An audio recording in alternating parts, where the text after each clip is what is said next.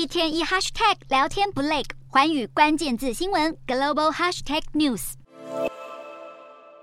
他总是加你的微信号码，对你说刷单就有钱花。